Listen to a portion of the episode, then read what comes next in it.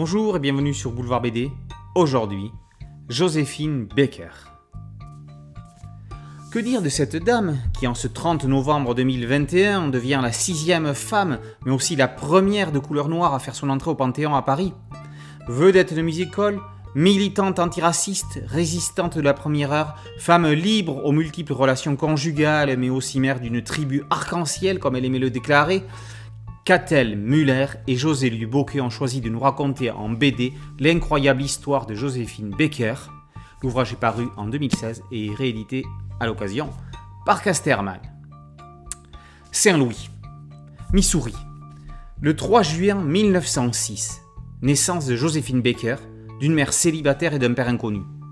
D'origine afro-américaine, amérindienne et espagnole, elle alterne entre son éducation scolaire et les ménages effectués dans des familles riches pour souvenir aux besoins de sa famille, dont elle est l'aînée. Un premier mariage à 13 ans, suivi d'un second à l'âge de 15 ans. Adolescente, elle rêve de Broadway et monte à New York. Après deux ans de second rôle, on la remarque et on lui propose de venir à Paris pour monter la revue Nègre dont elle sera l'héroïne. Elle a alors 18 ans. Paris, après la Première Guerre mondiale, émerge de la ville lumière un goût certain pour l'art nègre, cher à Picasso et aux surréalistes. Faisant l'objet d'une exposition en 1919, il s'affiche comme porteur de modernité. Le jazz, débarqué avec les soldats américains de la Grande Guerre, rivalise avec la musique classique de la vieille Europe.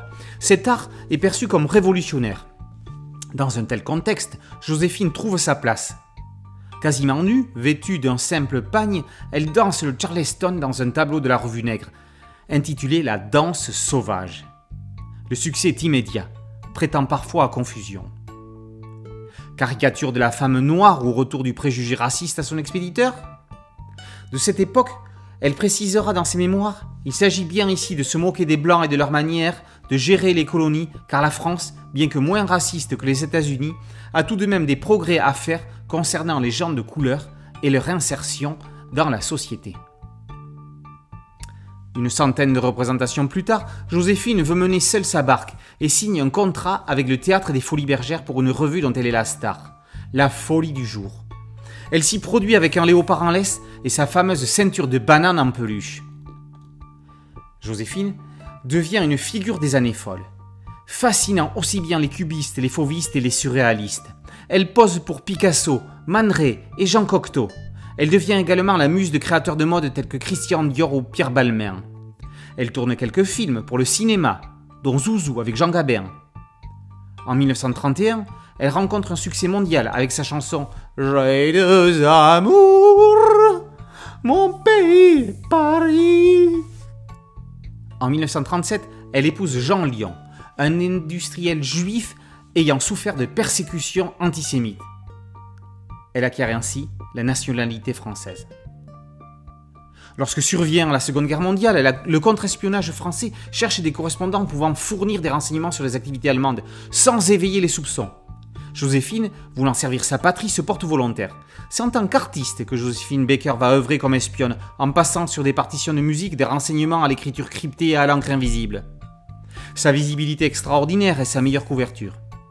Au château des Milandes, qu'elle loue depuis 1937, elle fait preuve d'un immense sang-froid lorsque les Allemands viennent perquisitionner sa demeure, la soupçonnant de cacher des résistants.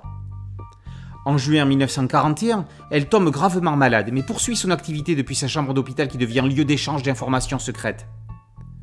Trop surveillée en France, elle poursuit ses activités depuis le Maroc. Le 23 mai 1944, officiellement engagée dans l'armée de l'air, elle devient sous-lieutenant, rédactrice première classe, échelon officier de propagande. En octobre 1944, elle revient à Marseille. Elle sera décorée de la Légion d'honneur et de la médaille de la résistance à la libération pour ses actions effectuées pendant cette période. Refusant de se produire dans des théâtres où régnait la ségrégation raciale, séjournant dans de somptueux hôtels et partageant les tables des restaurants les plus prestigieux, Joséphine n'a cessé de montrer que la couleur ne devait induire aucune différence de traitement et que l'aisance matérielle n'était pas un privilège de peau. Le 23 août 63, elle participe à la marche pour les droits civiques à Washington, où elle s'adresse à une foule de 250 000 personnes aux côtés de Martin Luther King et de Daisy Bates. Elle parle notamment de la liberté dont elle a pu jouir en France. Je cite La tour Eiffel est très différente de la statue de la liberté, mais qu'importe. À quoi bon avoir la statue sans la liberté? La liberté d'aller où l'on veut si on est retenu par sa couleur Non, je préfère la tour Eiffel qui ne fait aucune promesse. Fin de citation. En 47, elle achète le château des Milandes dont elle est locataire depuis plus de 10 ans afin d'y installer sa tribu arc-en-ciel, les 12 enfants qu'elle a adoptés au fil de ses voyages. Elle fait de cette propriété un complexe touristique appelé Village universel, ouvert à toutes les cultures du monde. Mais en 64, suite à une gestion désastreuse, la demeure est mise aux enchères. Malgré l'intervention de Brigitte Bardot, qui lance un appel aux Français lui valant un court répit, le château est vendu pour une bouchée de pain en 68. C'est une immense déception pour Joséphine Baker.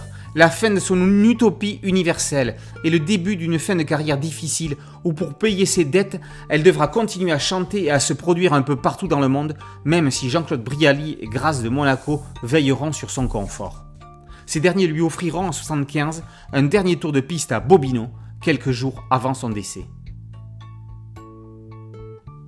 Les quelques lignes évoquées ci-dessus ne retracent qu'une infime partie de la vie passionnante de Joséphine Baker. La dessinatrice Catel Muller et le scénariste José-Louis Bocquet nous racontent plus en détail le parcours de cette grande dame. Ils nous remémorent les événements marquant le XXe siècle.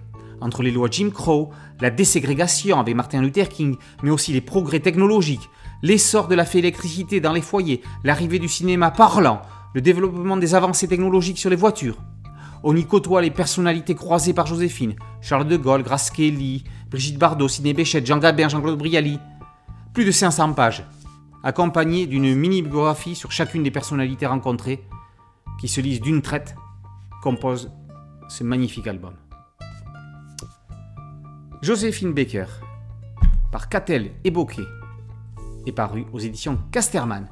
Merci à mon ami Alain Aubruge pour cette chronique. Boulevard BD, un podcast audio et une chaîne YouTube.